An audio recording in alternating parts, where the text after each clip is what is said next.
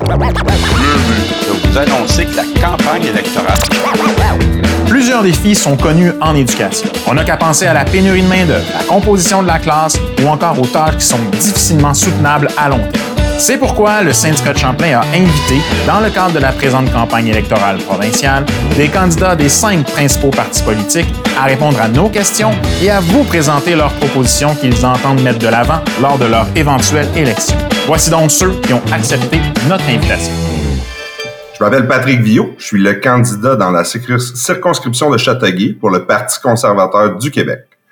Euh, je suis un homme euh, de la Montérégie. Euh, je suis père de famille. Je suis marié à une femme extraordinaire, une infirmière. Euh, courtier hypothécaire de formation, courtier immobilier au départ à l'âge de 19 ans et puis spécialisé en hypothèque. je travaille de, de, de Valleyfield, on a notre bureau là, mais je travaille avec les familles là, du Québec, là, d'un peu partout. En fait, euh, moi, euh, je me suis levé là pour faire de la politique quand que j'ai vu dans laquelle direction notre euh, notre gouvernement s'en allait. ça fait plusieurs années que je suis ça, puis j'aime pas la direction dans laquelle on s'en va en tant que société. Je me suis, je trouvais important là pour l'avenir de, de, de, mon fils et de ma famille qu'on qu'on change l'orientation dans laquelle on se dirige. En fait, moi, ce que je veux faire, là, c'est euh, rencontrer le plus de gens possible de ma circonscription pour aller présenter leurs enjeux à l'Assemblée nationale. Alors, Monsieur Villot, bienvenue. Merci euh, de vous prêter à l'exercice. Alors, nous allons tout de suite commencer avec un premier bloc de questions. Euh, question sujet de l'heure en éducation, la pénurie de main-d'œuvre. Alors, votre parti politique, le Parti conservateur du Québec, euh, s'il demain prenait le pouvoir, qu'est-ce qu'il entend faire ou qu'est-ce qu'il mettrait de l'avant dans sa plateforme électorale pour attirer et retenir le personnel scolaire dans le milieu? Oui, euh, en fait, euh, faut se demander là, pourquoi on en est rendu là euh, au niveau de, de, la pénurie de main-d'œuvre.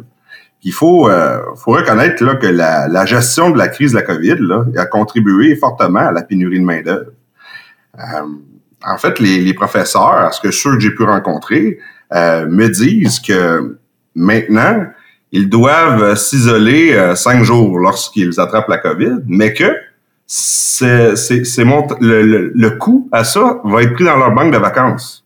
Donc, on envoie un message contradictoire, comme on le fait depuis des années. Donc, on propose des solutions, mais on n'est pas en mesure de, de, de, de, financer ça. Il faudrait que les, les bottines suivent les babines à mon humble avis. Euh, au niveau de la pénurie de main-d'œuvre, il y a plusieurs enjeux aussi. Euh, on doit on, doit favoriser une intégration juste là pour euh, les, nos, nos, nouvelles arrivants. Et puis de, de, cette façon-là, si on pourrait reconnaître leurs acquis, ça contribuerait à garder nos professeurs. Mais la pénurie de main-d'œuvre, là, elle est, elle est de partout. Elle n'est pas seulement pour les professeurs, pour les professionnels en santé, euh, en, éducation, mais ils sont aussi pour les professionnels en santé, puis dans beaucoup d'autres domaines. Donc, euh, c'est les conditions de travail qui nous amènent à, cette pénurie de main-d'œuvre. Je pense qu'on attaque le problème de la mauvaise façon quand on parle euh, monétaire, mais bien, qu'est-ce qu'on peut faire pour décharger nos professeurs puis valoriser la profession? Nous, au Parti conservateur, c'est ce qu'on propose, c'est de valoriser nos professeurs, leur donner leurs moyens, des ambitions qu'ils ont. Merci, merci. Alors, euh, vous savez, dans la même veine, toujours dans la même thématique, le syndicat de Champlain représente, oui, du personnel enseignant, mais aussi le personnel de soutien scolaire. Hein. C'est souvent les, les, négligés dans le discours autour de l'éducation. Alors, il euh, faut savoir, et vous avez certainement déjà discuté avec certains euh, de, ces, de, ces, de, ces, gens qui travaillent au niveau du soutien scolaire, actuellement, là, sont ils éteignent des feux. Hein. La, pénurie exacerbe la surcharge de travail, la lourdeur du travail. Euh, on redirige euh, des individus, par exemple, une, éducatrice en service de garde, on, on, la redirige vers une classe. On manque d'éducatrices en service de garde, donc on jumelle des groupes qui sont rendus très, très nombreux par par, par groupe. Euh, les techniciens en éducation spécialisée qui devraient s'occuper des enfants qui ont des difficultés, mais se retrouvent à atteindre des feux à gauche et à droite parce qu'il manque de bras pour venir euh, en aide. Donc, bref, on comprend que euh, la pénurie fait aussi que des enfants qui ont des besoins ben, n'ont plus accès aux services auxquels ils sont en droit de s'attendre.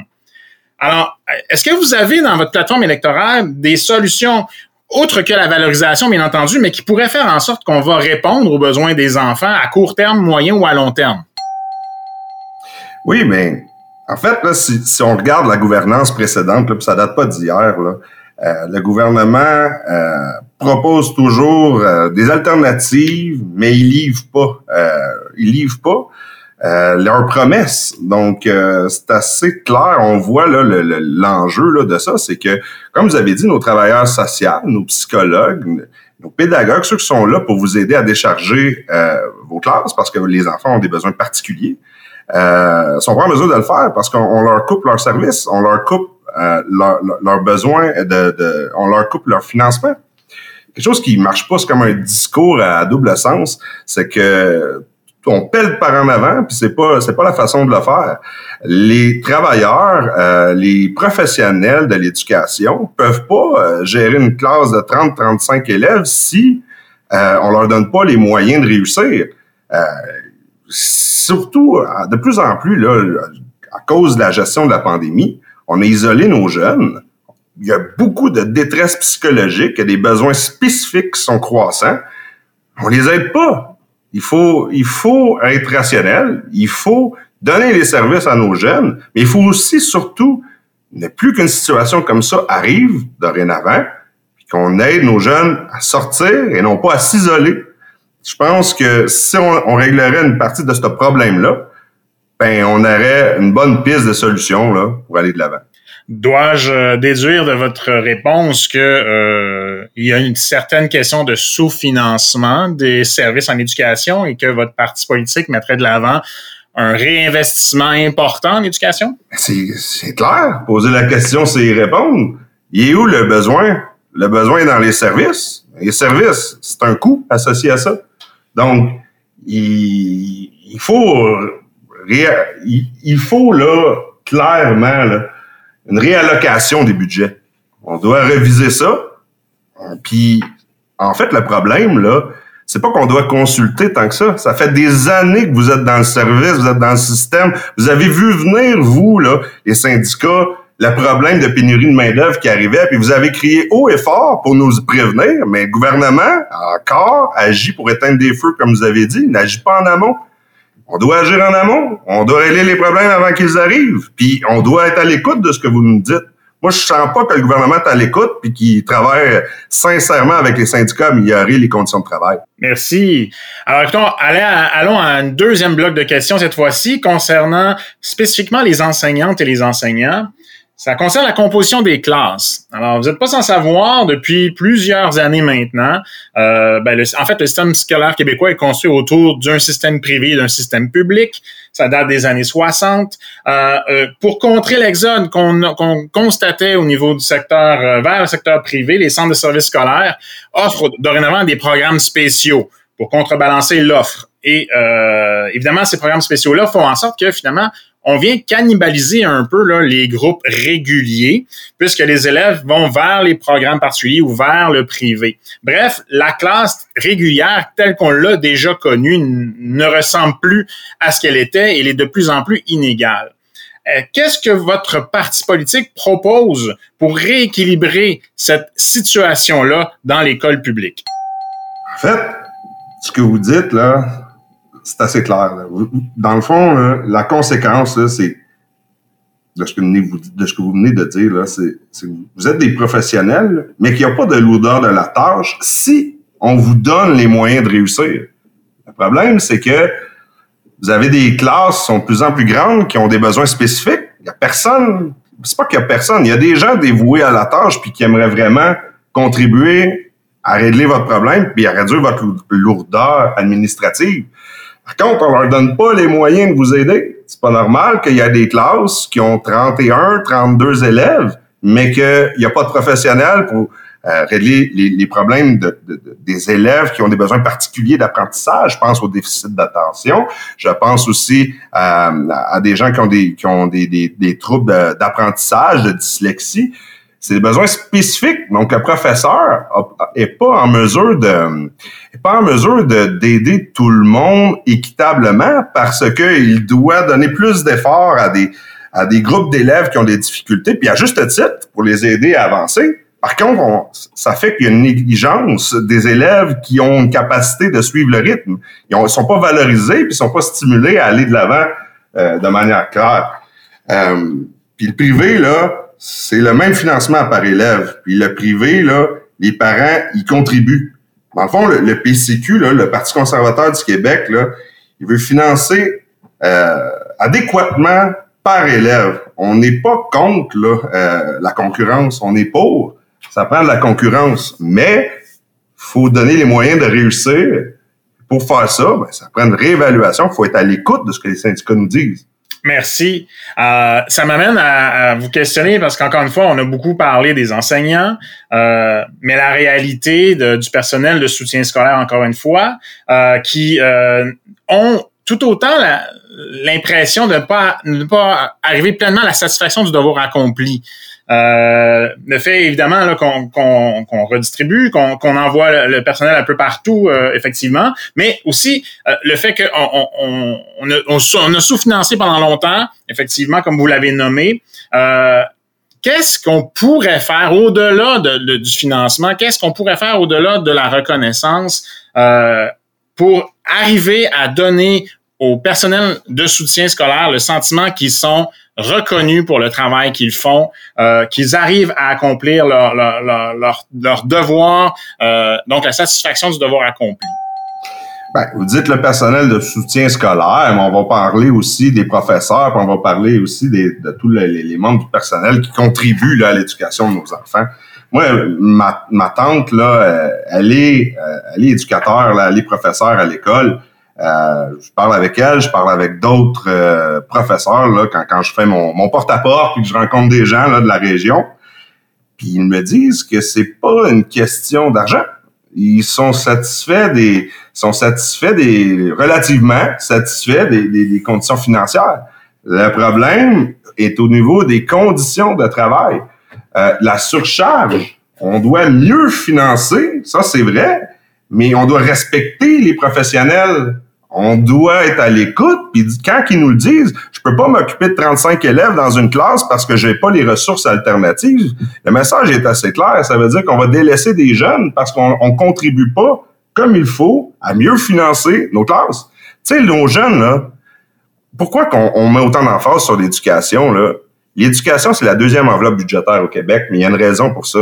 C'est parce que c'est l'avenir de demain qu'on bâtit aujourd'hui. Si on le néglige, quel genre de société qu'on va se retrouver plus tard?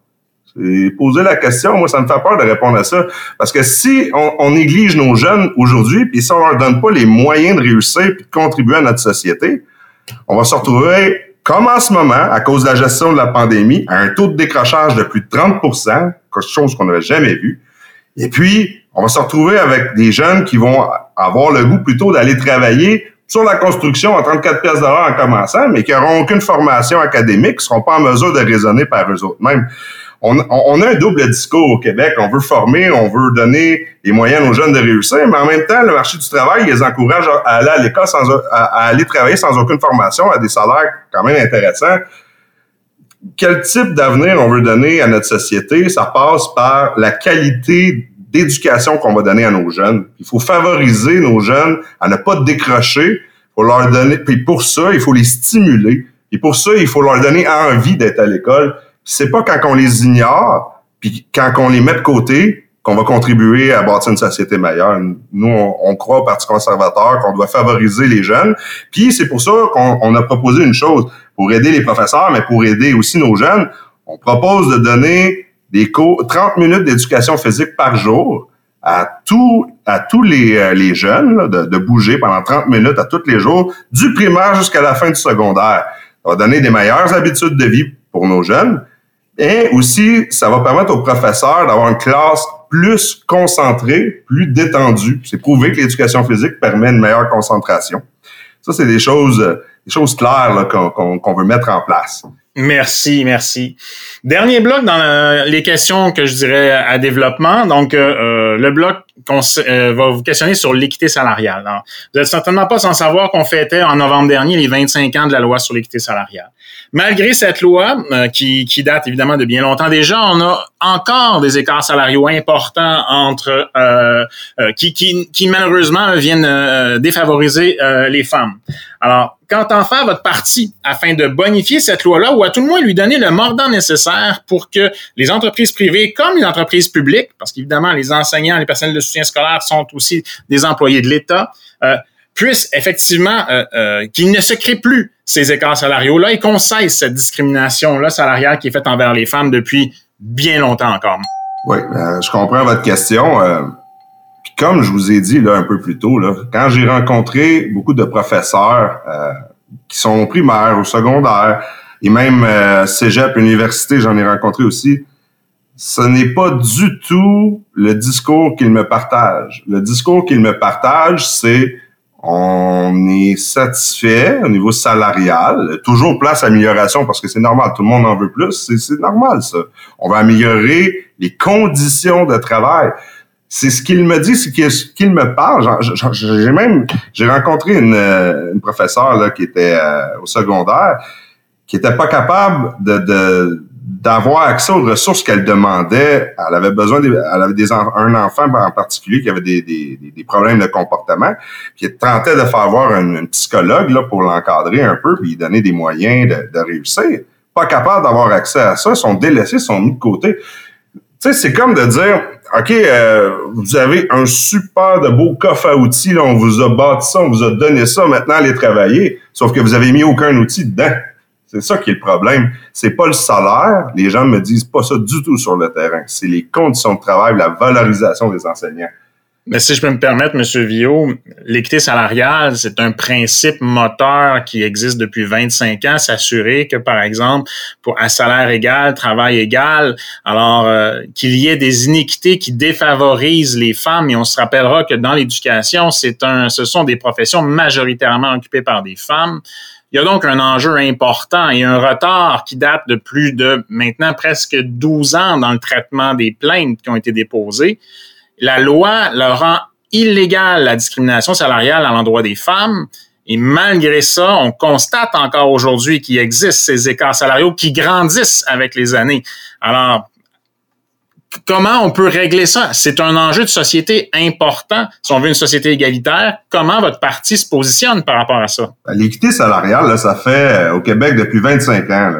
L'équité de reconnaissance, c'est ça le problème. Euh, moi, je parle à beaucoup d'enseignants, puis comme vous m'avez dit, là, c'est des enseignantes en majorité. Donc, euh, je vois pas euh, le problème d'équité d'un bord comme de l'autre. C'est majoritairement des, des enseignantes. Puis ils me disent, au niveau salaire, on est on est bien, là. Euh, ça peut toujours être mieux, mais on est très bien. Le problème n'est pas là. Le vrai problème, c'est la reconnaissance de leur titre puis le, les moyens qu'on leur donne pour améliorer leurs conditions de travail. N'oubliez pas une chose, là. Dans la gestion de la COVID, là, on dit aux professeurs, vous devez vous isoler cinq jours si vous attrapez la COVID, mais par contre, vous allez le piger dans votre, dans votre banque de temps. Voyez-vous le double discours? Voyez-vous le non-sens? Ben ça, ça s'applique dans plusieurs aspects. Là. Euh, on vous dit il faut encadrer mieux les jeunes, mais on vous donne pas les ressources pour le faire. Il y en a des professionnels, que ce soit privé ou public, il y en a.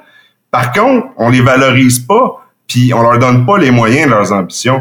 Moi, je crois là, à Patrick Villot, là, comme au Parti conservateur du Québec, il croit fortement qu'on doit améliorer les conditions de travail en premier. Puis quand il va y avoir des questions salariales, parce qu'il y a des vraies iniquités, ben à ce moment-là, on amènera le sujet puis on réglera le problème.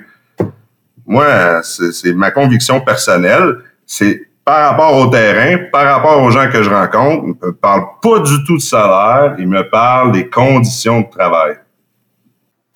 Et alors, euh, comme pour compléter ce bloc de questions-là, et je vous relance sur la dernière phrase, qu'est-ce que vous proposez comme amélioration significative des conditions de travail? Ben, très simple. Pour améliorer les conditions de travail, il faut donner les outils hein, pour les mettre dans la boîte à outils qu'on parlait tantôt. Les enseignants, les hommes et femmes, là, ils manquent de reconnaissance, d'équité. Dans le fond, donne-leur les spécialistes qui ont besoin pour que leur classe aille bien, Après, là, quand ils sont capables de gérer leur classe et le nombre d'élèves qu'ils ont, là, on pourra parler de salaire rendu là. Mais ils vont nous dire merci, merci d'avoir restructuré la classe, merci d'avoir donné la chance de pouvoir parler à tous mes élèves et de les encadrer également. Il y a, il y a, il y a un manque d'équité, il y a un manque d'égalité dans nos classes. On a besoin d'aider tous nos élèves, mais pas au détriment des élèves qui performent de manière normale non plus. On doit les stimuler un après l'autre, puis on doit tous les stimuler le maximum possible. pour ce faire, ça nous prend de l'aide, ça nous prend des outils, des psychologues, des pédagogues, ça nous prend des, des, des ça nous prend des, des, des, professionnels pour gérer les besoins spécifiques. OK? Puis en leur donnant les outils puis les moyens de réussir, c'est comme ça qu'on va avancer au niveau des conditions de travail. Puis dire aux gens là, qu'on va piger dans votre banque de temps là, pour votre, votre isolation COVID, ça n'a absolument aucun sens parce que la personne n'a pas à avoir des enfants aussi, puis elle a besoin d'aller à l'hôpital, elle a besoin des rendez-vous médicaux, donc elle prend ses banques de travail. Qu'est-ce qui arrive quand il n'y a plus de qu'est-ce qui arrive quand il n'y a plus de banque de temps? Ben, la, la, personne, elle va être encouragée de revenir travailler, même si elle a la COVID. Donc, ça marche pas, là. Euh, faut pas qu'ils nous disent à la fin, là, j'ai quitté, tu sais, j'ai quitté de, la profession parce que les conditions me dépassaient, comme on voit dans le réseau de la santé. Moi, je veux pas que ça arrive. les jeunes, c'est l'avenir dans le Québec. Et pour ça, là, il faut investir massivement dans leur développement. Merci, M. Villot. Ça complète le, bloc de questions à développement, réponse longue. On va, euh, on va plonger maintenant vers la rafale de questions, le dernier bloc. Donc, cette question à réponse courte, oui ou non. Alors, euh, je vais vous inviter à être concis si vous voulez développer, mais on, on essaie de faire l'exercice en répondant que par oui, que par non. Vous êtes prêts? Oui, je suis prêt. Excellent. Alors, allons-y avec la première question. Les conventions collectives des services publics viennent à terme en mars prochain. Êtes-vous prêt à négocier de bonne foi avec les syndicats? Ben oui. Êtes-vous prêt à écouter et à prendre en compte les solutions qui viennent du milieu de l'éducation? Ben c'est certain. Vous avez certainement constaté que l'inflation pèse de plus en plus lourd sur le portefeuille des citoyens. Est-ce que votre parti proposera des salaires qui combleront le déficit créé par celle-ci? Ben c'est sûr, puis en plus, on propose les plus grandes baisses de taxes et d'impôts de tous les autres partis confondus. Ça va vous aider concrètement. Est-ce que votre parti est prêt à mettre les conditions en place afin d'attirer les personnes retraitées, par exemple, chez les enseignants ou le personnel de soutien, pour venir prêter main forte dans le monde de l'éducation en période de pénurie? S'ils ont envie de le faire, s'ils ont envie de contribuer puis revenir sur le marché du travail, là, moi, je suis pour ça. Je, les encourage à le faire. Seulement s'ils en ont envie, pas parce qu'ils sont pris à la gorge. Est-ce que votre parti est prêt à offrir des conditions salariales compétitives pour attirer du personnel de soutien qualifié? Ben, c'est sûr. Est-ce que votre équipe est prête à mettre un frein à la sous-traitance alors que le personnel de soutien possède l'expertise dans les milieux? Moi, je crois à la compétition entre le privé et le public, puis euh, c'est la position de notre parti. Vous engagez-vous à valoriser l'ensemble du personnel scolaire? Ben, c'est définitif. Là. Ben, parfait. Merci beaucoup, M. Villot. Vous êtes prêté à, l'exercice. Ben, merci à vous euh, pour votre temps et vos questions. Et je vous souhaite bonne chance pour la, les élections du 3 octobre.